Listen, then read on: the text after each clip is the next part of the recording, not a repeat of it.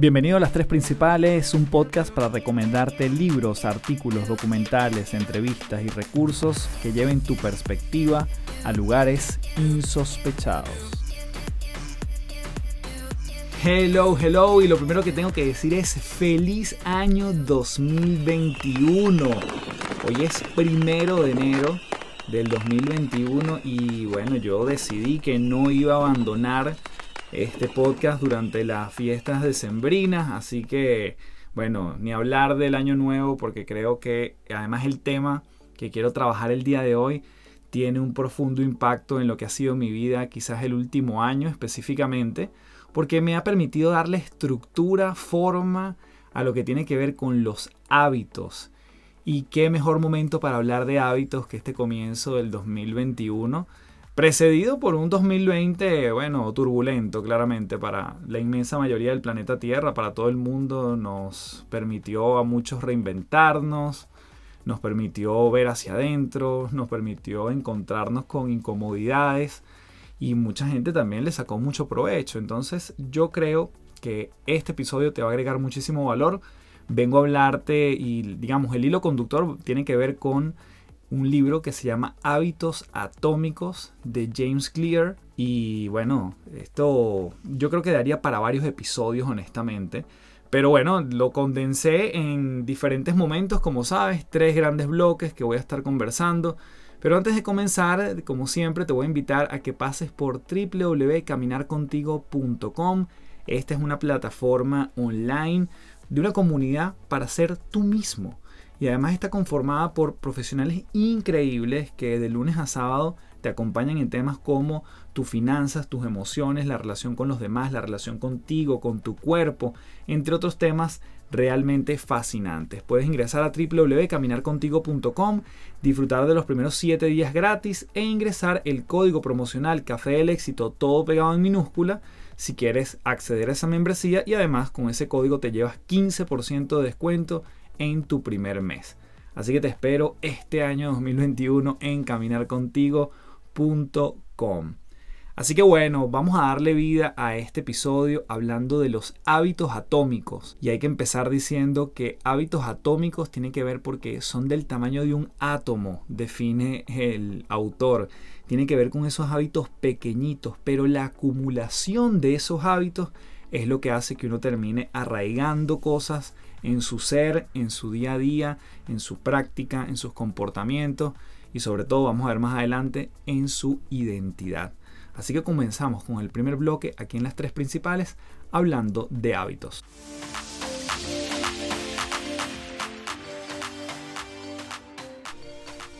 Bueno, y a pesar de que vamos a tener como hilo conductor este libro de hábitos atómicos, siempre voy a estar dando otros datos que estoy seguro que te van a poder eh, aportar muchísimo. Y el primero es un libro de Darren Hardy que habla del efecto compuesto.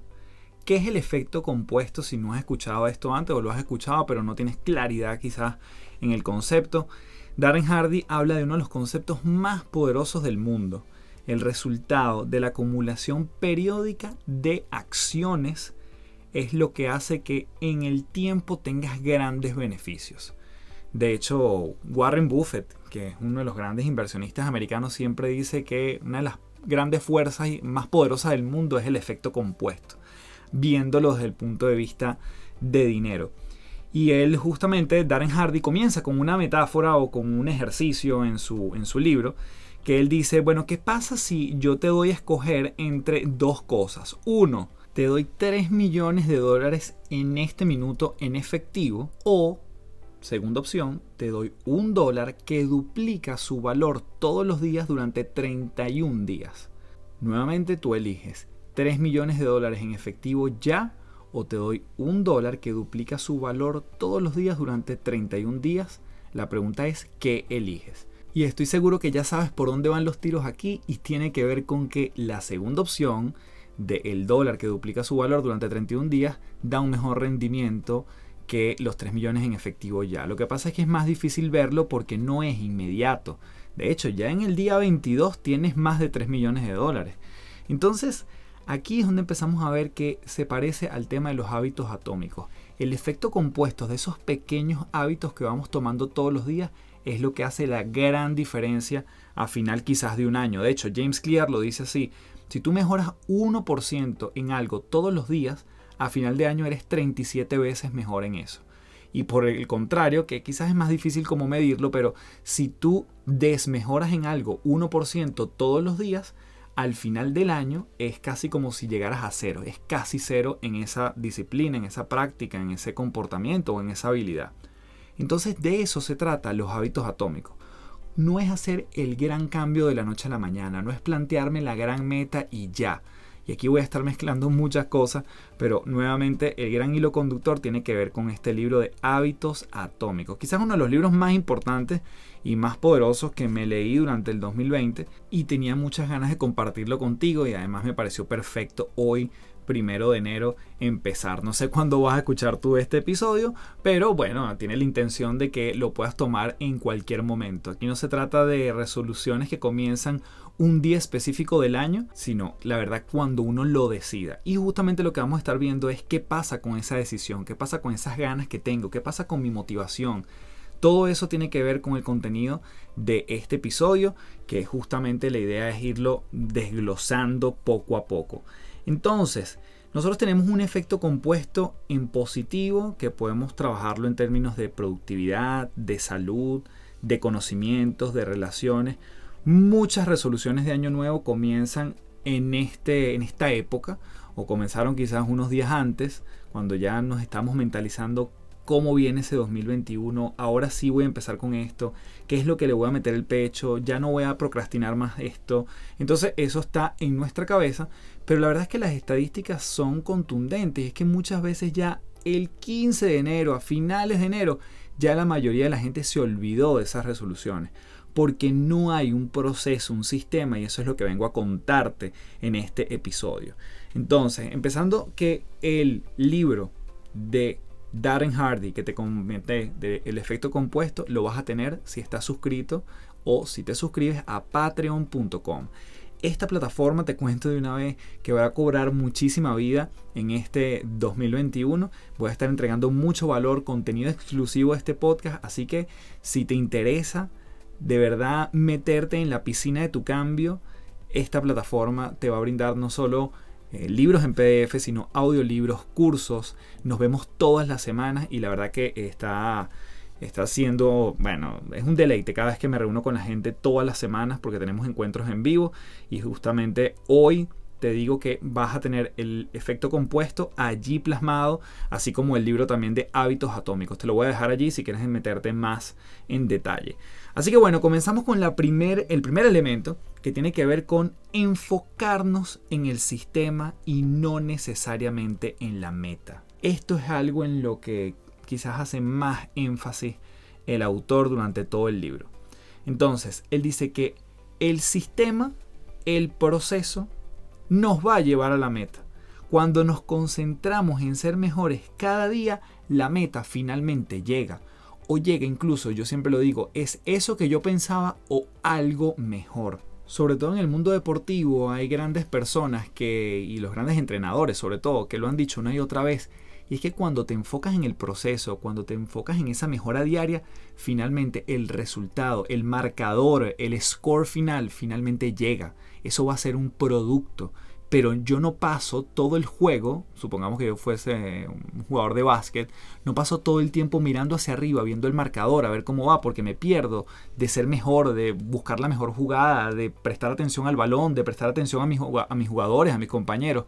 Entonces, no puedo perder de vista ese proceso que está en el camino por estar pendiente del marcador final. El marcador es el resultado, el resultado es la meta y la meta es una consecuencia justamente de ese proceso o de ese sistema. Sobre eso vamos a hacer muchísimo énfasis. Entonces lo que de alguna forma si quiero aclarar es que, oye, entonces las metas no importan. Claro que sí. La meta es nuestro norte. Incluso puede ser una métrica, puede ser sí, la forma de medir que estamos acercándonos a ese, a ese resultado, a eso que estamos anhelando. Pero, ¿qué es lo que empieza a ocurrir? Que incluso la meta, al llegar a ella, puede estar vacía porque se convirtió en un fin en sí mismo. Y aquí menciono, si no lo has visto, por cierto, la película Soul, o en, en español, me imagino que le habrán puesto Alma. Salió hace muy poco, el 25 de diciembre, y ha sido un furor. Pero específicamente una de las cosas más lindas de, ese, de esa película es cuando este personaje, y aquí atención con el spoiler si no lo has visto, adelántate 15 segundos, pero tampoco es tan, tan trascendental lo que voy a decir, él justamente alcanza algo que siempre había querido e inmediatamente después dice, y esto era todo, porque se convirtió en esa meta en un fin en sí mismo y no el proceso de, en lo cual él se fue transformando o nos podemos ir nosotros transformando, lo que puede significar ese objetivo. Es la transformación y eso lo que nos permite llegar a esa transformación es el sistema, es el proceso que estamos construyendo. Entonces, Aquí voy a ir con algunas cosas que me parecen súper relevantes que tienen que ver con los problemas. ¿Cuál es el problema cuando solo me enfoco en la meta? Entonces voy con el problema número uno. Quienes pierden y quienes ganan tienen la misma meta. Si yo quiero un ascenso en una compañía y quiere, hay un puesto específico, hay muchas personas que lo van a querer, quieren la misma meta, pero no todos siguen el mismo sistema o los mismos comportamientos o las mismas actitudes o las mismas aptitudes para llegar a ese, a ese ascenso o a ese cargo específico. Entonces, quizás se abre la vacante y hay muchas personas que se postulan. Se postulan 10 personas, quedan 3, después quedan 2. ¿Quién se elige? Finalmente es uno solo. Entonces, esa persona tenía una meta distinta a los 10 que se postularon al principio. Es la misma meta que todos la tenían. Ahora, no todos siguieron el mismo proceso o la misma preparación para llegar finalmente. Entonces, no es un tema de metas en una elección presidencial, los dos presidentes finalistas quieren lo mismo, quieren tener, digamos, el primer mandato de un país, pero no todos siguen el mismo sistema para lograrlo. En un equipo de fútbol, digamos en la Copa Mundial, cuando van al Mundial de Fútbol, bueno, todos quieren la Copa, pero no todos los equipos siguen el mismo sistema. Entonces no se trata de las metas, porque esa meta la tienen muchos el punto son las pequeñas, mejores las pequeñas mejoras que se van haciendo en el camino. Ese es el problema número uno. Quienes pierden y quienes ganan tienen la misma meta. Problema número dos. Lograr una meta solo es un cambio momentáneo. Si yo no establezco un proceso, yo me pierdo en solo querer la meta.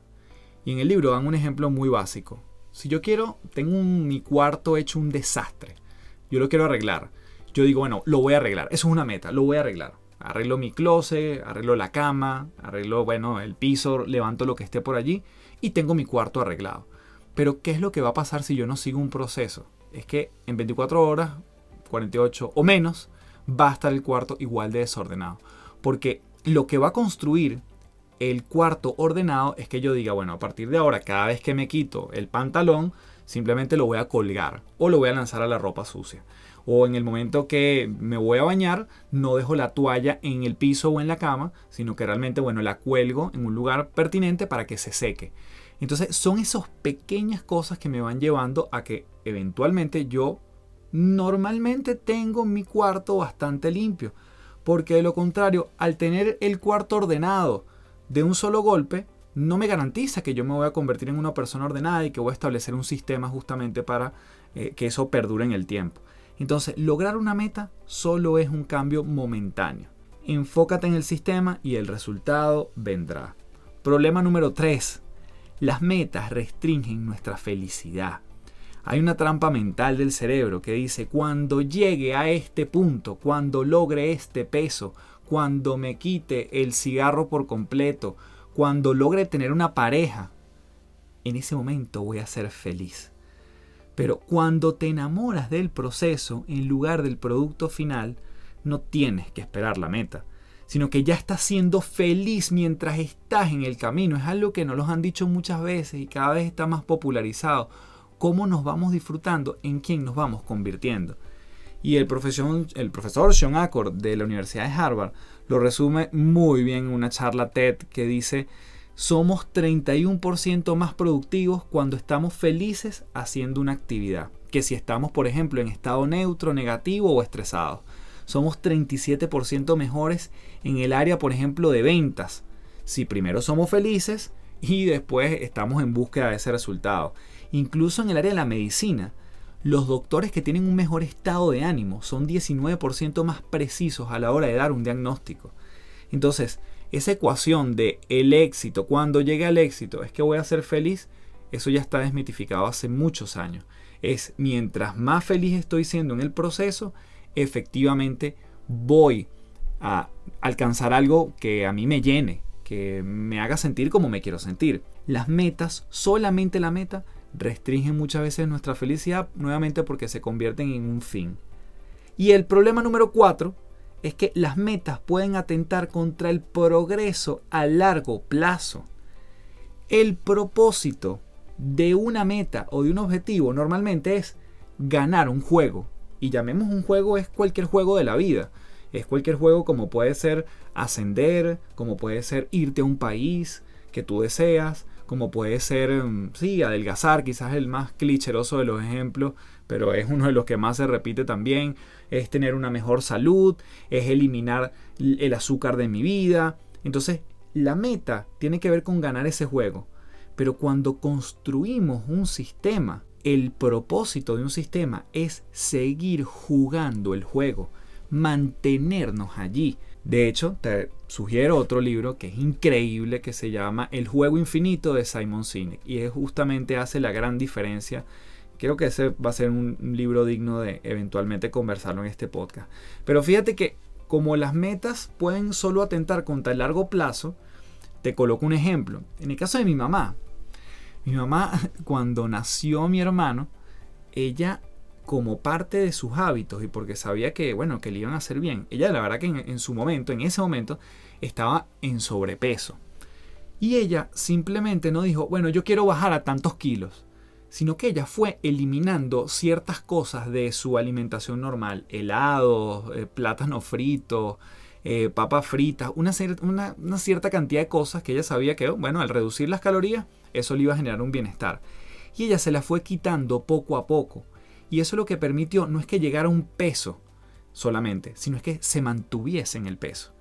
Entonces, las metas, solo la meta, atenta contra el largo plazo. Y es que una de las cosas que es más relevante de esto es que cuando yo me propongo solo una meta, una vez que llego a ella, como no he construido un sistema, viene el efecto rebote.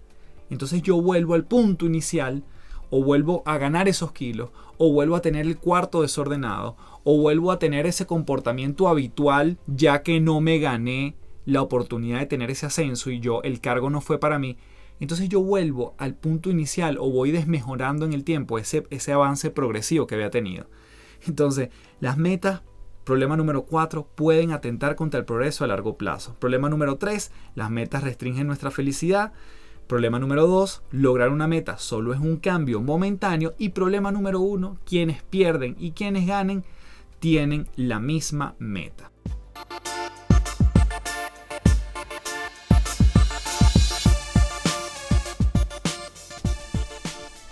Y este episodio para mí tiene muchos momentos donde yo pudiese repetirlo una y otra vez porque son mensajes que este libro, este texto, todas las ideas y de alguna forma los otros complementos que yo le he sumado yo estoy seguro que lo puedes repetir una y otra vez y echar para atrás porque hay frases lapidarias muy potentes, específicamente esta que te voy a decir en este minuto de James Clear. Yo primero la escuché en una entrevista de él y después dije, esto tiene que ser digno de leerme el libro entero. Y él una de las cosas que dice es que nosotros no ascendemos al nivel de nuestras metas. Caemos a nivel de nuestros sistemas o nuestros procesos. Atención con esta frase. No ascendemos al nivel de nuestras metas, caemos a nivel de nuestro sistema. Entonces, si nuestro sistema es débil, es pobre, es casi inexistente, desde allí es lo que nos va a sostener o no nos va a sostener que ese hábito se mantenga en el tiempo. Entonces no se trata nuevamente, reforzando el tema de los cuatro problemas, de solo tener una meta esa resolución de año nuevo es básicamente está construida en arena, en arcilla si quiere, pero es endeble si no tenemos un sistema que lo sostenga en el tiempo. Yo siempre cuento el caso de este podcast que, bueno, ya va rumbo al episodio número 50 en menos de un año. Y una de las cosas que me permitió a mí continuar el podcast, porque yo estoy, bueno, mucha gente lo dice, ay, ahora todo el mundo tiene un podcast, está bien. Ahora el punto es, ¿quién se mantiene haciendo un podcast? ¿Quién puede sacar un episodio semanal? ¿Quién genera un sistema para sí mismo que le permita no fallar a una audiencia, y pero no más a la audiencia, sobre todo a sí mismo? Entonces, ¿qué es lo que me permitió a mí? Yo decir, bueno, yo me comprometo con que todos los viernes sale un episodio de este podcast, incluso hubo un mes donde salieron dos episodios semanales, donde a mí me permitió justamente construir ese sistema. Yo digo, bueno, si a mí me toma un episodio cierta cantidad de horas, yo tengo que dedicar parte de mi semana a la investigación, al resumen, a la estructura, a la grabación, a la edición, cuando no me lo edita mi querida Andreina, o, y, bueno, ya después en ese punto yo digo, y tiene entonces el tengo el tiempo necesario para que esto salga el viernes. Entonces, desde allí yo empecé a estructurar mi sistema. Como el sistema es sólido, me ha permitido tener un hábito a la hora de publicar los episodios. Entonces, no ascendemos al nivel de nuestras metas, caemos al nivel de nuestros sistemas. La gran pregunta es, esa meta que tú te estás proponiendo ya tiene un sistema mucho más arraigado, sólido o por lo menos un sistema que vayas a probar. Esa es la gran pregunta. No solo veamos si escribimos la meta, si la quemamos en un papelito, si la lanzamos en un globo hacia arriba y fue muy romántico ver cómo ascendía. Tiene que ver en cómo vamos a eso a hacerlo realidad y mucho tiene que ver justamente con el sistema. Entonces aquí donde vamos a ver tres niveles en el cambio de comportamiento. Imagínate que tienes tres círculos concéntricos. Un círculo grande, ¿verdad? Vamos a verlo, trata de imaginártelo en colores. Un círculo rojo, ¿sí? Que son los resultados. Luego tienes un círculo verde, que está dentro de ese grande, un poco más pequeño, que son los procesos y los sistemas. Y uno más pequeñito, que es la identidad. ¿Ok? Y ese puede ser color azul. Entonces, la identidad color azul, color verde, sistemas, color rojo, resultados. La mayoría, cuando vemos la primera capa, que son el cambiar los resultados, la mayoría de las personas y la mayoría de las metas están asociadas a esta primera capa. Perder peso, leer un libro, escribir un libro, aprender un nuevo idioma, ascender a un nuevo puesto. Fíjense que ahí está la meta clarísima. En ese gran círculo rojo apunto a resultados. La segunda capa Verde, procesos y sistemas. Esta capa está asociada justamente al cambio de hábito. Una nueva rutina, por ejemplo, en el gimnasio, desarrollar una práctica de meditación, mantener una estación de trabajo ordenada, sobre todo ahorita que estamos muchos en modo teletrabajo. Entonces, allí tiene que ver, el proceso está apuntando justamente al hábito. Pero viene la tercera capa, que es la más pequeñita, que es la que está en azul, la identidad. Aquí ya estamos tocando el nivel de nuestras creencias. Por eso que yo tengo este programa que se llama De creencias a resultados. Que por cierto, atento porque lo voy a lanzar ya para finales de este mes. Para que comiences el año con todo. De creencias a resultados. Cuando hablamos de la identidad, estamos tocando el nivel de nuestras creencias. Es nuestra mirada del mundo, nuestra autoimagen, nuestros juicios acerca de nosotros y de los otros, mis creencias, sesgos, suposiciones están asociadas a este nivel. Entonces, los resultados tienen que ver con lo que obtenemos, ese círculo rojo. Nuestros procesos tienen que ver con el cómo lo hacemos, ese círculo verde. Y la identidad, ese círculo azul, está definido por aquello en lo cual nosotros creemos. Entonces, vamos a ver un ejemplo pequeñito, cómo funciona el tema de la identidad. Y este es el punto clave cómo nosotros empezamos a construir hábitos porque nos queremos transformar, queremos mudarnos, queremos redefinir, reorientar, mutar, cambiar esa piel que es nuestra identidad. Porque en la medida en que yo me lo creo, y eso tiene que ver con identidad, yo puedo ejecutar un proceso, crear un sistema que me haga llegar efectivamente un resultado. Si vuelvo al tema, y disculpa lo autorreferente, pero el tema del podcast, yo digo, si parte de mí es convertirme en una persona que tiene un podcast o convertirme quizás en un podcaster, ¿sí? ¿Cómo hago yo para ganarme ese título?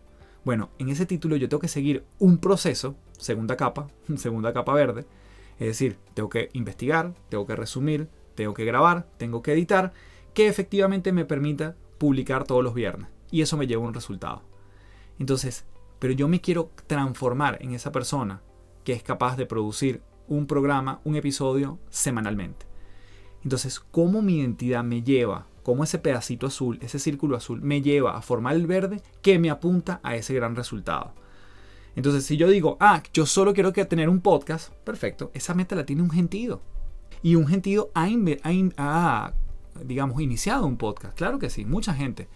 Pero ve la consistencia de los episodios, ve cada cuánto este, publica, ve cada cuánto tiene sin publicar, ve cuál es la brecha entre un episodio y otro. Eso tiene que ver, y no estoy diciendo que esté malo, simplemente que tiene que ver con el sistema que pueden estar creando. Y a lo mejor una persona dice, mira, ¿sabes qué? Yo quiero eh, publicar un podcast una vez al mes y eso está fabuloso. Incluso para eso hay que tener un sistema para publicar un episodio mensual. Entonces, más allá de un podcast o no, estamos hablando de cualquier hábito que nosotros queremos tener. Entonces, un ejemplo de identidad, que justamente me había quedado allí. Imagínate que tú tienes eh, la oportunidad de dejar de fumar. Tú quieres dejar de fumar o tienes a alguien que quiere dejar de fumar. Le ofrecen un cigarro a la persona y la persona dice, no gracias, estoy dejándolo. ¿Sí? No es lo mismo decir, no gracias, estoy dejándolo, a decir, no gracias, yo no soy fumador o yo no fumo. ¿Sí?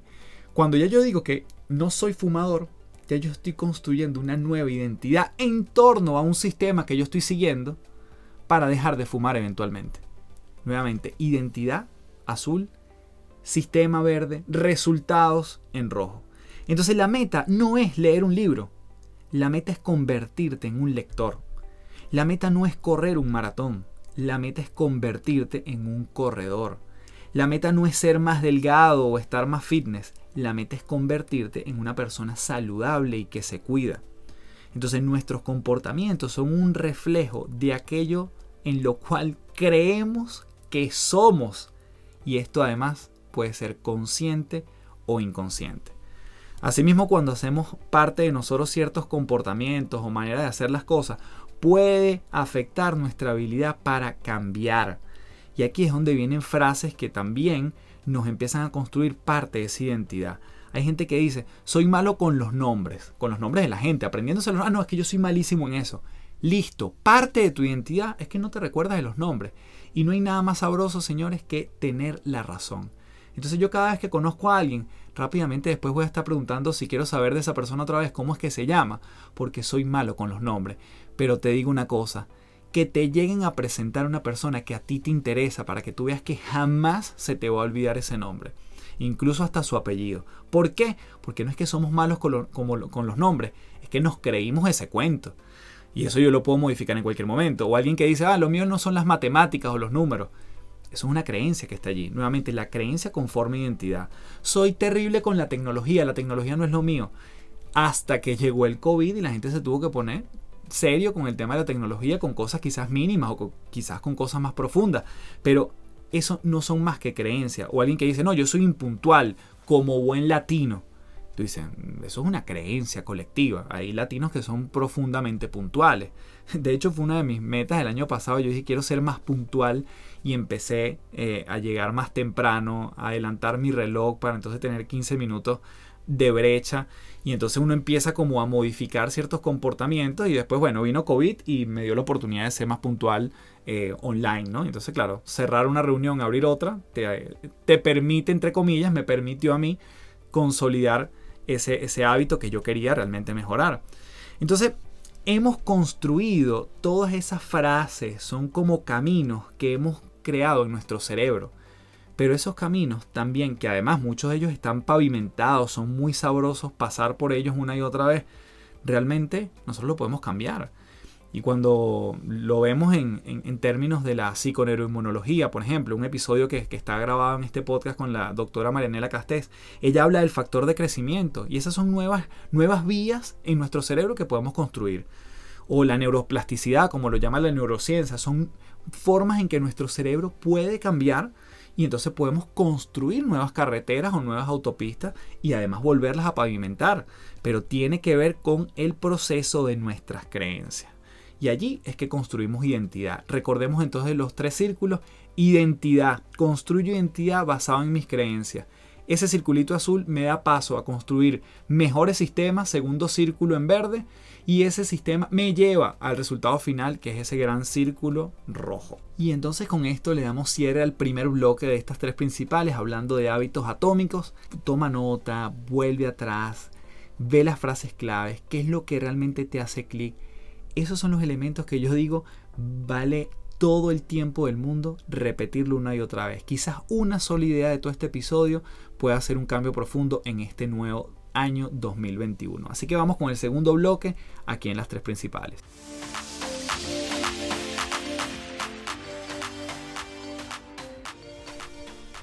Y aquí entonces quiero comenzar hablando de dos elementos, o si se quiere incluso dos pasos, que evidencian que nosotros estamos o pueden ayudar a evidenciar que estamos dando un paso importante para construir esa identidad.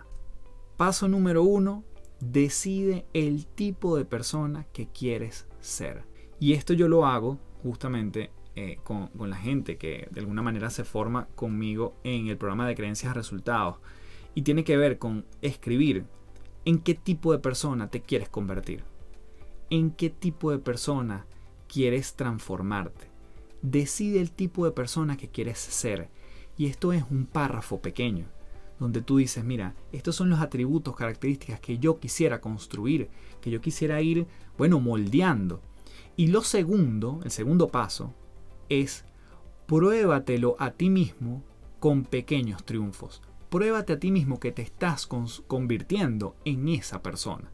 Entonces, volviendo al ejemplo que les decía antes, que, que yo me propuse el año pasado, bueno, yo quiero ser más puntual yo primero redacto, dentro de muchas cosas que me quiero seguir convirtiendo, es, bueno, yo quiero además ser una persona puntual, porque normalmente llego justo sobre la hora o llego después de algunas personas, o no calculo bien el tiempo porque, bueno, entre el GPS y entonces después si hay estacionamiento y no, siempre termino llegando corriendo a los lugares y eso yo no, yo no quiero sentir más eso. Entonces ser una persona puntual es parte de mi primer paso, esa persona en la cual yo me quiero convertir.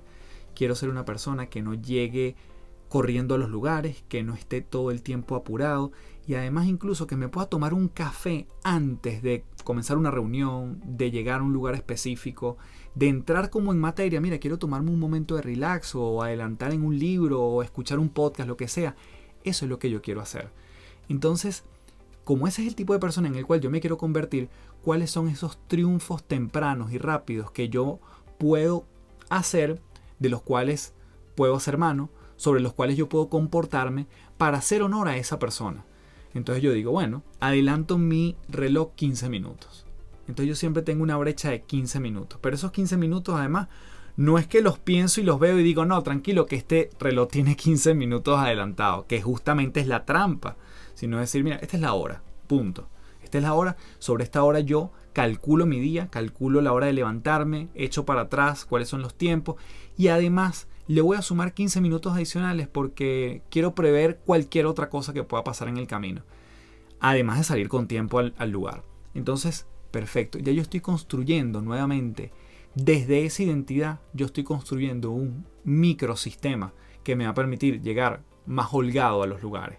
Y si además, nuevamente, ya yo llego al lugar y una persona me dice, oye, qué bueno que llegaste primero, o café, mira, qué raro que tú estás aquí de primero, ya son pequeños indicios o triunfos tempranos que yo me estoy acercando a esa persona.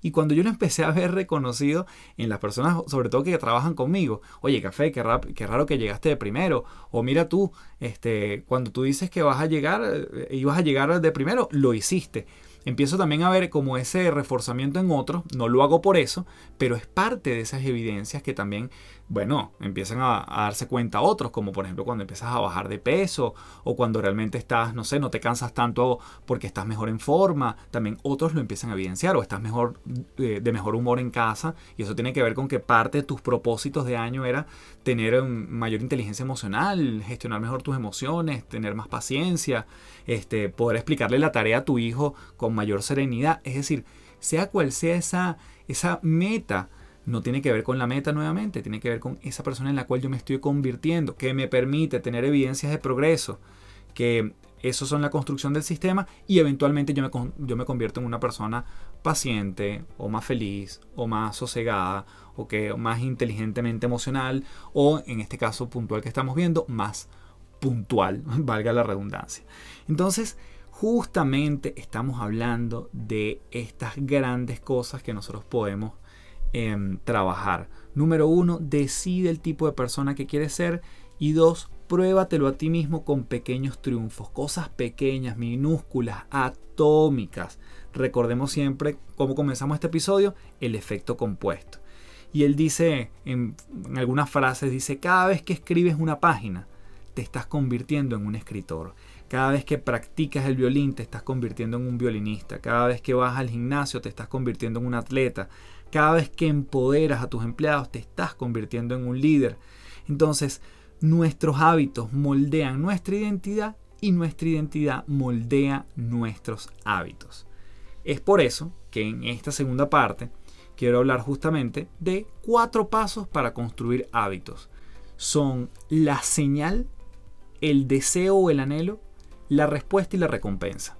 Esto es lo que habla específicamente James Clear en los hábitos atómicos. Entonces, esto es el famoso Q Craving Response and Reward. Señal, deseo, respuesta y recompensa. Entonces, ¿cuál es la señal? La señal es lo que dispara tu cerebro para iniciar comportamiento. Es una pequeña muestra de información que predice una recompensa. Esa señal es aquello que te dice, mm, tú puedes obtener esto cuando hagas esto. Entonces, normalmente estamos buscando señales que predicen recompensas como, por ejemplo, bueno, la amistad de alguien, o voy a obtener dinero de esto, o voy a obtener eh, reconocimiento, fama, satisfacción personal, amor, estatus, likes, comentarios, todo eso son señales que predicen una recompensa. Recordemos que la recompensa es el último paso, pero la señal de una vez me, me brinca, me hace emocionarme incluso quizás con la recompensa que puedo tener. Entonces la señal es esa primera pista, ese primer indicio de que hay una recompensa al final del camino. Después de la señal viene el anhelo o el deseo. Y en el deseo está esa motivación detrás del cambio. Esa fuerza motivacional detrás de cada cambio es el deseo. Alguien no fuma porque le gusta agarrar un cigarro, sino la sensación de alivio o relajación que produce fumar. A nadie le motiva el acto de lavarse los dientes en sí mismo. Lo que nos motiva es la sensación de una boca limpia. No nos motiva el acto de ver televisión, sino la sensación de quizás entretenimiento. Entonces, cada anhelo o cada deseo está vinculado con la sensación interna que estamos buscando. Por, lo tanto, volvemos a vincular una de las cosas que veíamos antes. Tiene que ver con cómo me voy sintiendo en el proceso, no solo la meta en sí misma. Entonces tenemos una señal que me dispara. Aquí puede haber algo para mí. Después viene el deseo, esa motivación. Después viene una respuesta. Una respuesta tiene que ver con ese comportamiento. Aquí sí estamos hablando del hábito que yo realizo. ¿Ok? Entonces, mi respuesta, es muy importante tenerlo claro, va a depender de la habilidad que yo tenga para realizar eso.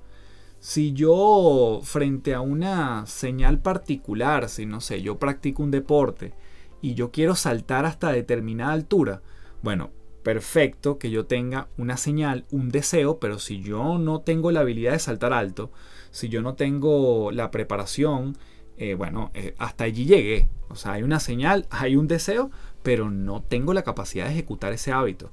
Entonces pareciera una cosa tonta, pero cuando buscamos hábitos en nuestra vida, tenemos que tener la claridad de saber si nosotros podemos ejecutar ese comportamiento. Entonces allí es donde viene nuestra, em, nuestra respuesta. Finalmente viene la recompensa. Obtengo lo que buscaba. Este es el fin último de cada hábito. Esta recompensa viene a satisfacer el deseo o ese anhelo, esa motivación que mencionamos en el segundo paso. Entonces, la recompensa normalmente tiene dos funciones. Nos satisface el deseo o nos enseña acciones que tiene sentido para nuestro cerebro repetir en el futuro. Repito esto. La recompensa tiene dos funciones. Nos satisface ese deseo por el cual empezamos a ejecutar comportamientos, o nos refuerza en nuestro cerebro la idea de que, ¿sabes qué? Esto tiene todo el sentido del mundo volverlo a repetir. Entonces, ¿qué es la recompensa? Ese cómo me estoy sintiendo. ¿Qué es la recompensa? Bueno, una, una sensación que yo voy a estar percibiendo dentro de mí que dice, wow, si esto se siente así, vamos a volverlo a hacer. Si yo quiero volverme una persona ordenada, mira esta sensación que yo estoy buscando cuando llego a mi escritorio y no tengo que limpiarlo o no tengo que levantarme en las mañanas y hacer eso todos los días o encontrarme con un escritorio desordenado. Bueno, ahí está la recompensa. Entonces el cerebro dice, si así se siente cuando yo me llego todas las mañanas a mi escritorio y está limpio, bueno, que busco ordenarlo, establecer un sistema que me permita mantenerlo ordenado todos los días antes de irme o antes de salir de mi casa o antes de salir de la oficina para el día siguiente tener la sensación, obtener la recompensa de ese lugar bien pulcro, prolijo, como lo quieras llamar. Bien, entonces, algo muy importante, repetimos los cuatro pasos. Señal, deseo, respuesta y recompensa. Sin las primeras tres, el comportamiento no ocurre. Señal, deseo y respuesta. Pero sin la última, el comportamiento no se repite. Si no hay recompensa, el comportamiento no se repite. Por eso también yo vinculo mucho el tema de la recompensa, es cómo nosotros le damos cariño a nuestro cerebro cuando alcanzamos algo, cuando ejecutamos ese comportamiento. Yo en algún momento, cuando iba al gimnasio en las mañanas, yo tenía, le daba la, era, era, la señal que yo me daba y era la recompensa final de la semana. Yo decía, si voy los cinco días durante la semana, el viernes, cuando salga del gimnasio, me compro un Gatorade. Esa era como mi recompensa. Entonces, aunque fuese una cosa pequeña, ya yo sabía que si cumplía el hábito de ir todos los días a tal hora en la mañana em, al gimnasio, al final de la semana yo iba a tener mi recompensa. Entonces, la recompensa también la quiero asociar a eso que nos damos, que puede ser externo, pero que obviamente nos hace sentir de una manera particular. Hay gente que, y yo también a veces lo hago, mi recompensa quizás, no sé, cuando almuerzo solo con agua y no me, digamos, no, no me tomo nada distinto, no tomo un jugo procesado, ni tomo refrescos, ni tomo nada. Si yo almuerzo con agua, me recompenso con un cuadrito de chocolate, de mi chocolate favorito, al final de postre. Entonces nuevamente es como esa recompensa, el cerebro dice, ¿sabes qué? Vale la pena repetir esto. Entonces sin las primeras tres, sin la señal, el deseo y la respuesta, el comportamiento no ocurre. Y sin la última, que es la recompensa, el comportamiento no se repite.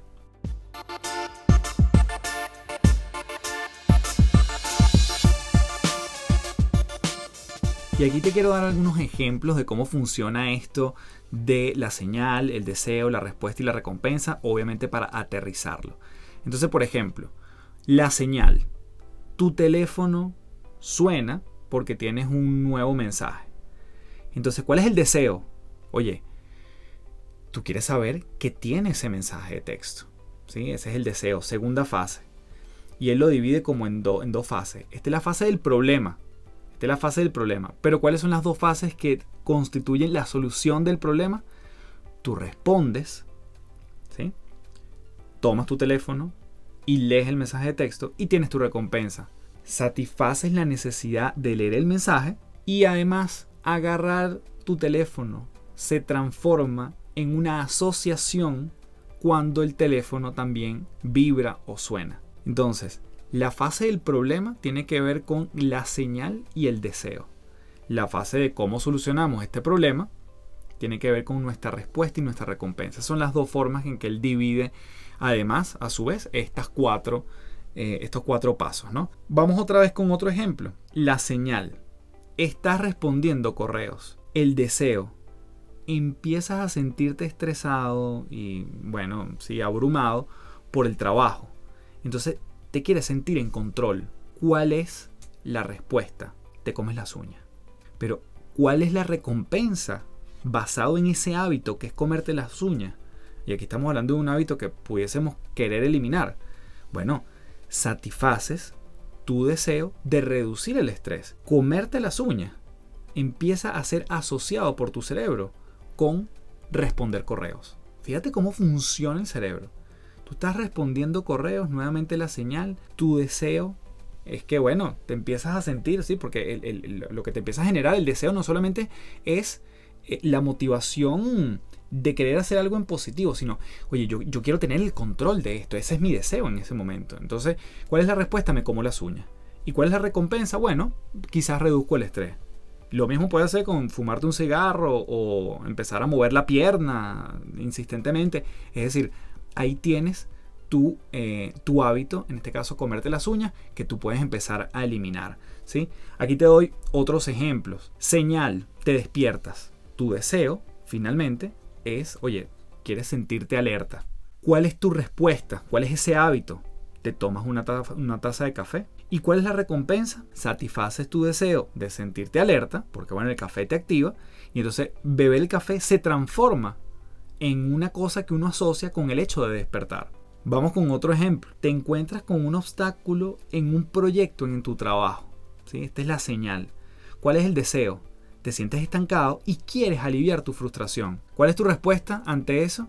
Sacas el teléfono y empiezas a revisar las redes sociales. ¿Cuál es la recompensa? Satisfaces tu deseo de sentirte aliviado, nuevamente porque lo que estás es evadiendo, revisar las redes sociales, entonces lo empiezas a asociar con sentirte estancado en el trabajo. Cada vez que tú te sientas en estancado, vas a sacar el teléfono y te vas a distraer, vas a evadir con las redes sociales. Entonces fíjate que esto aplica para los hábitos que queremos obtener y también lo podemos, puede, representar una gran alerta para los hábitos que queremos dejar de tener y tomar conciencia de qué es lo que nos está despertando un hábito particular. Porque yo digo, oye, cada vez entonces que yo estoy contestando correos me estoy comiendo las uñas. Cada vez que yo tengo un problema en el trabajo o quiero evadir una conversación, yo me distraigo con las redes sociales. ¿Qué es lo que me dispara los hábitos? Tiene que ver nuevamente con la fase del problema, señal y deseo. ¿Y cómo lo soluciono? Con una respuesta y finalmente con una recompensa. Así que vamos con la tercera parte de este podcast, dando muchas herramientas y hablando entonces de lo que James Clear dice que son las cuatro leyes del cambio de comportamiento.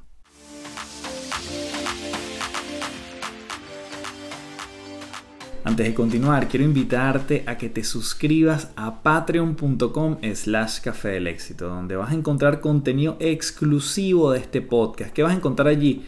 Extractos de entrevistas con los invitados, ejercicios prácticos de muchos de los temas que toco, libros en PDF que recomiendo por aquí. Asimismo en Patreon nos vamos a estar reuniendo todas las semanas para guiarte en tu propio proceso de transformación y evolución.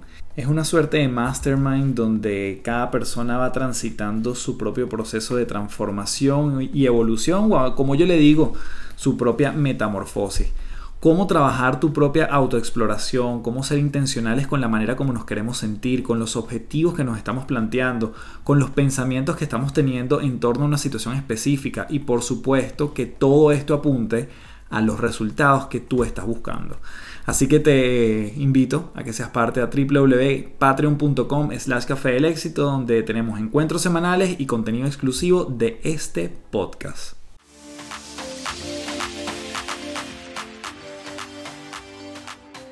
Entonces en esta tercera y última parte te quiero hablar acerca de las cuatro leyes del cambio de comportamiento que habla James Clear. Él le dedica además a cada una de estas cuatro partes, le dedica un capítulo específico. Yo lo que hice aquí fue mezclar muchos de los tips, tácticas, herramientas que me parecieron más eh, poderosos de estas cuatro. Sin embargo, las cuatro leyes como tal serían, número uno, hazlo obvio. ¿Ok? Hazlo sencillo, hazlo evidente. Número dos, hazlo atractivo, ¿sí? Que llame tu atención, que sea sexy, que te induzca, que te motive a hacer eh, o implementar ese hábito o quitar ese hábito. El número tres sería hazlo fácil, póntelo sencillo, ¿ok? Que no tengas que hacerlo en muchos pasos. Y finalmente, hazlo satisfactorio, que sea satisfactorio, que realmente cumpla el objetivo de satisfacer ese deseo, ¿no? Entonces, aquí mezclo las herramientas y aquí te voy dando varias. Número uno, él habla del el scorecard de los hábitos. Entonces, ¿cómo funciona el scorecard de los hábitos? O este, sí, esta, esta forma de tú visualmente tener más claridad a qué le estás dedicando tiempo y energía. él dice, haz una lista de tus hábitos, ¿ok? De los más comunes, de los que realmente hagas en un día cualquiera. Entonces, por ejemplo, tú puedes decir, me levanto en la mañana, voy al baño, me lavo los dientes, me baño quizás, el em, desayuno, me tomo un café, hago ejercicio, lo que sea que pertenezcan a los hábitos tradicionales que tienes en el día, haz una lista. Y después le colocas al lado un signo más, un signo menos o un signo igual. Entonces, el signo más te dice, esta acción o este hábito que estoy teniendo en todos los días, eh, o todos los días, me ayuda a convertirme en la persona que quiero convertirme. Ese gran statement o frase o párrafo que redactaste anteriormente. Bueno, esta acción que estoy ejecutando me acerca o me aleja. Si me acerca, le pongo un más. Si me aleja, le pongo un menos. Si es algo, digamos, normal, le pongo un signo igual, que es como que es neutral, digamos. Ni me acerca ni me aleja. Es algo que estoy acostumbrado a hacer y, bueno, no sé, lavo los platos, lavo la, hago la, la, lavandería en la casa y, bueno, efectivamente, barro los pisos de la casa o tiendo mi cama. Entonces, si son hábitos que para ti son neutrales, y a lo mejor todos los que dije para ti te acercan a un objetivo válido de ordenar, de estar más limpio, de tener más claridad en la casa, menos desorden, todo es válido. Por eso es que una vez que los listes, le colocas un más si te acercan a esa persona que estás deseando, un menos si te están alejando o un signo igual si fuese neutro. El segundo elemento que quiero mencionarte aquí es que él menciona una fórmula que puede ser bastante interesante puede sonar bastante básica también. La primera vez que yo lo vi, yo dije, bueno, evidente. Pero es como hacer una cita contigo mismo. ¿sí? Cuando tú tienes una cita con alguien, cuando tú cuadras, coordinas con alguien para verte, tú no te estás preguntando muchas cosas si vas o no vas. Quizás eso te lo preguntas antes de coordinar con la persona. Pero una vez que coordinas, coordinaste y vas. Y tú tratas de aparecerte eh, en el lugar, en, a la hora que coordinaron. Y bueno, si además tienes algo particular que llevarle o estás esperando algo de esa reunión, también vas preparado. Entonces, la fórmula de la intención de implementación, así lo llama él, es la siguiente. Yo haré, entre paréntesis, ahí donde metes tu conducta o comportamiento, en tal tiempo, en tal lugar. Entonces, por ejemplo, yo quiero escribir durante una hora en el café que está cerca de la casa nuevamente es una cita contigo. Aquí tiene que ver, por ejemplo, en, este particular que te acabo de decir, si tú quisieras escribir un blog o escribir un libro. Entonces, ok, yo haré este tipo de escritura durante una hora en el café que está cerca de la casa. O, por ejemplo, si yo digo, yo voy a meditar durante tres minutos en el baño de mi casa mm, cuando me levanto. Listo. A tal hora, ¿sí? Si fuese en lo que me levanto a tal hora. Entonces, en esencia estás colocando conducta, tiempo y lugar. Haces una cita contigo mismo y lo que te permite eso es, bueno, ahí está el gran desafío que es no fallarte a ti. Como no le fallarías quizás a un amigo con el que ya coordinaste. Después viene otro que es muy interesante, que es la tercera que te quiero comentar, que es el efecto Diderot. Diderot es un filósofo francés que en algún momento habló de esto que quizás más comúnmente lo vemos en una empresa como McDonald's. Quizás es el ejemplo más emblemático. En McDonald's tú de repente pides un combo y él te dice, quiere por tanto adicional eh, hacerlo el combo grande. Entonces ese efecto adicional o esa pregunta que te hacen lo que permite es que incrementa las probabilidades de que el ticket de compra se incremente también. O que te digan, oye, ya que pediste la hamburguesa, tú solo pediste una hamburguesa, ¿te parece que por tanto adicional le agreguemos unas papas grandes? Tú dices, bueno, sí, esa pregunta de que una cosa te lleva a la otra, tú no venías por las papas, venías por la hamburguesa, pero ya que estás allí, te hicieron una pregunta clave y te entonces te genera un acompañante, si se quiere. Eso lo aplican obviamente en muchos lugares. Entonces, ¿cómo aplicamos esto al mundo de los hábitos? Él lo llama la acumulación de hábitos o el habit stacking. Él lo que dice es, asocia un hábito actual y conéctalo con un hábito nuevo que quieres tomar. ¿sí? Entonces, si tú, por ejemplo, dices, yo me cepillo todos los días mis dientes, ¿qué pasa si después que me cepillo los dientes empiezo a tener la costumbre de meditar. Empiezas a asociar el cepillado de dientes con la meditación. Entonces ya tú sabes, ya tú dices, ok, me estoy cepillando, lo que viene después es meditación. yo tengo un hábito que ya está súper instaurado, como es lavarme los dientes, y lo que le voy es a pegar otro, le voy a concatenar otro hábito, que es la meditación. Entonces tú dices, bueno, yo normalmente llego en la mañana en mi escritorio y lo primero que hago es revisar los mails. Para mí, antes de revisar los mails, ¿sabes qué? Quiero tener el hábito de, escribirle a mi familia. Entonces, en lo que tú abres la computadora, que ya es un hábito tradicional, lo tienes súper arraigado, de repente sacas el celular o abres una pestaña en el WhatsApp de la computadora y le escribes a tu familia un mensaje particular o a tu mamá, a tu papá o con quien quieras conectar. Nuevamente, el efecto Diderot o el efecto McDonald's es cómo concatenas hábitos apoyándote en los que ya tienes. El próximo que te quiero eh, comentar, pudiésemos llamarlo como una especie de sándwich. Si yo digo, yo quiero meditar durante 3 minutos en el baño de la casa, entonces ese es mi nuevo hábito. Y aquí nuevamente, aquí no, no estoy hablando de pasos. Cada uno de los que te estoy mencionando tú los puedes complementar, utilizar todos al mismo tiempo, probar cuál es el que más te funciona, todos al mismo tiempo y después ves con cuál te quedas, da lo mismo. Lo que te estoy dando aquí es muchas alternativas, que son las que se mencionan en el libro y otras que ya te voy a ir sumando. Entonces, esta es el sándwich, si se quiere. Yo quiero meditar. Entonces, colocas un hábito que hoy en día tengas, como puede ser el cepillado de dientes, siguiendo con el mismo ejemplo que te daba anteriormente. Esa es la capa de arriba del sándwich, uno que ya tienes. Luego viene la meditación, que es el que estás instaurando, lo concatenaste con el anterior, ya cepillado de dientes, yo empiezo a asociar con meditar. Y después le terminas dando una, última capa, que es la recompensa tuya, a ese hábito que estás implementando. Entonces tú te estás aplaudiendo de alguna forma por haber logrado ese hábito de ese día que era la meditación. Nuevamente tiene que ver con lo que veíamos anteriormente, que tiene que ver con recompensa. Pero aquí estamos mezclando varios. Tomo un hábito que ya tengo, le meto en el medio uno que no tengo y después me recompenso con algo que me gusta. De repente puede ser incluso ver televisión, ver Netflix, lo que sea. Nuevamente, capa de arriba, lo que ya tengo, capa del medio lo que quiero, capa de abajo lo que me reconforta, lo que me satisface, lo que me, se me da bien. Ese es como mi premio, mi aplauso. Luego te quiero mencionar aquí unos que no tienen que ver específicamente, bueno, unos sí, unos específicamente sí, pero otros que no están puntualmente en el libro es la regla de los 5 segundos de Mel Robbins y esta regla lo que dice es pon tu cerebro en modo urgencia. Cuando, este yo lo aplico con cosas que normalmente no me gustan hacer. Entonces yo cuento 5, 4, 3, 2, 1, me paro, me activo físicamente y lo realizo. ¿Okay? O abro una pestaña y finalmente hago esa transferencia que tenía rato procrastinándola y que entonces ya por fin salí del pago del condominio, que tenía rato este, dejándolo para después. El contar 5, 4, 3, 2, 1 pone a nuestro cerebro en modo urgencia y es como ese cuenta regresiva de un cohete que sale al espacio, porque además si lo hacemos en orden ascendente, los números en infinito siempre nos van a ganar. Entonces yo digo, bueno, cuando llegue hasta 10, entonces me paro y lo hago. Pero después del 10 viene el 11 y después del 11 viene el 12 y así sucesivamente y nunca hacemos las cosas. Pero cuando llegamos a cero hay un efecto de nuestro cerebro de decir, ok, ya llegamos a un punto límite. Y si eso lo acompaño de una acción física, aquí tiene que haber algo físico, es importante la parte física, listo. Lo termino ejecutando. Entonces la regla de los 5 segundos, 5, 4, 3, 2, 1.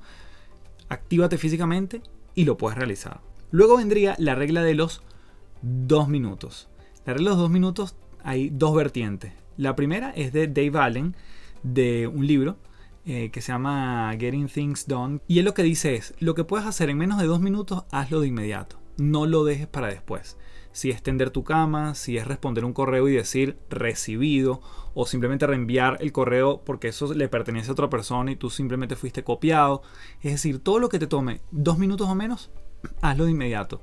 Porque lo que pasa es que si acumulas esos dos minutos o menos durante el día, llegas a final del día y entonces allí se acumularon muchas cosas que pudiste haberte comido el elefante por pedazo. Y la otra regla de los dos minutos, que esta sí la menciona James Clear, para comenzar un hábito, proponte hacerlo en dos minutos. Es decir, si tú quieres hacer, ponerte más fitness, este, haz solo dos minutos de ejercicio. Si quieres leer un libro, léete solo una página. Si quieres limpiar tu apartamento, bueno, pon los zapatos en un lugar correcto. Si quieres em, hacer una sesión de yoga, solamente ponte la ropa.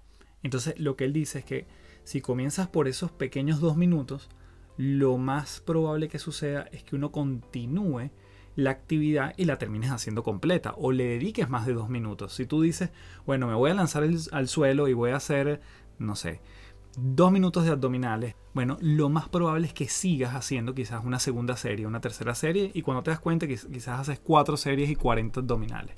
Entonces, es esa pequeña posibilidad de engañar a la mente diciéndole que lo vamos a hacer solo por dos minutos, que dos minutos lo tienes siempre, pero lo que normalmente te va a llevar es hacer un poco más de esa actividad. Y allí es donde también entonces empezamos como ese efecto de, de bola de nieve, donde terminamos haciendo más de lo que nos habíamos propuesto. Y finalmente está la regla de los 20 segundos de el señor Sean Accord en su libro La felicidad como ventaja.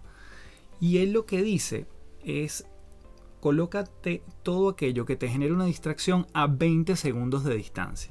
Y nuevamente esto apunta a uno de los cuatro leyes o cuatro principios que menciona James Clear, que es hacerlo atractivo, obvio, fácil y satisfactorio, que tiene que ver justamente con, bueno, póntelo fácil también a ti. Las cosas que te gusten, ponlas cerca de ti, físicamente más cerca. Las cosas que quieras evitar, póntelas lejos. Por eso es que él dice, si tú sientes que el control del televisor es un distractor y que quizás eso te impide tomar el libro, porque es más tentador tomar el, control del televisor que un libro y empezarlo a leer, bueno, coloca el control del televisor en una gaveta en tu cuarto y sácale las pilas, colócalo en un closet, una pila, coloca la otra pila en otro cuarto y además desenchufa el televisor. Cuando llegues a tu casa vas a ver el libro muy cerca, y, nada más pensar el trabajo que te toma encender la televisión, tú vas a decir, déjame agarrar el libro. Entonces, todo aquello que nos distraiga, coloquémonos lejos. Y todo aquello que queramos generar el hábito, coloquémoslo cerca. Si llegas a tu cocina y lo que tienes muy cerca son frutas, agua, verduras, al principio de la nevera lo primero que te encuentras son cosas, digamos, saludables, de esas cosas que quieres empezar a tomar como hábito, es probable que accedas hacia ellas. Y si escondes hacia arriba, donde te tienes que montar en una silla, guardas los chocolates, bueno, ya el efecto psicológico de decir, bueno, tengo que tomar una silla, eso te lo hace más difícil. Entonces, colocarnos más pasos hacia aquello que queremos evitar y colocarnos menos pasos hacia aquello que queremos eh, habituarnos. Y yo creo que terminar este episodio con una gran frase y es que un hábito no se genera con perfección se genera con repetición. No busques la perfección. Que por cierto, hay un episodio de este podcast que lo puedes revisar, eh, donde yo hablo de la perfección y donde muchas veces nos quedamos allí pegados. Y específicamente ese lo puedes ver con más detalles, es el episodio número 38. Pero no busquemos perfección, busquemos repetición, porque los hábitos, las ganas de volver a repetir un comportamiento, tiene que ver no con hacerlo perfecto, sino con hacerlo, comprobarlo, con entender que eso nos genera esa dopamina, ese, esa sustancia que nos dan ganas de más. Bueno, ese es el gran propósito de un hábito para volver a repetirlo. Así que entonces, un hábito no se genera con perfección, se genera con repetición. Así que bueno, con esto terminamos el tercer bloque fundamental de estas tres principales y vamos con el cierre de este episodio. Bien, espero que este comienzo de año hablando de hábitos haya tenido mucho sentido para ti. Este libro y este episodio está repleto de muchísimas herramientas de las que puedes echar mano, de las que puedes probar, de las que puedes también frustrarte incluso al probarlas y decir esto no me funciona a mí, pero son tantas que podemos hacer además en poco tiempo, incluso desde que terminas de escuchar este podcast o la posibilidad de seguir escuchando más episodios, más episodios de otros podcasts que te nutran la posibilidad de mm, escribir un libro, la posibilidad de estar más saludable, la posibilidad de estar más tiempo con la familia, tantas cosas de las cuales yo creo que ese 2020 nos enseñó y que podemos poner además más en práctica de forma más consciente en el 2021, que todas las herramientas que están aquí eh, estoy seguro que son de muchísima utilidad, sobre todo porque la inmensa mayoría yo las he probado y algunas son además de práctica diaria mía. Así que bueno, como siempre, dejarte la invitación para que vayas a www.caminarcontigo.com. Tienes los 7 días gratis, los 7 primeros días completamente gratis. Y después, si accedes a tener tu membresía, puedes colocar el código Café del Éxito todo en minúscula pegado y ahí recibes 15% en tu primer mes, 15% de descuento en tu primer mes. Así que www.caminarcontigo.com, una excelente alternativa para lanzarte en este 2021. Te espero por Apple Podcast, por Instagram con los comentarios acerca de este episodio que duró un poco más de lo normal, pero yo creo que valía todo el tiempo, el esfuerzo, incluso las veces que le tuviste que colocar pausa a esto, si lo viste por pedacitos, porque tiene muchos momentos claves de los cuales podemos sacar partido. Así que nos vemos en otro episodio de las tres principales, como siempre, para llevar nuestra perspectiva a lugares insospechados. Chao, chao.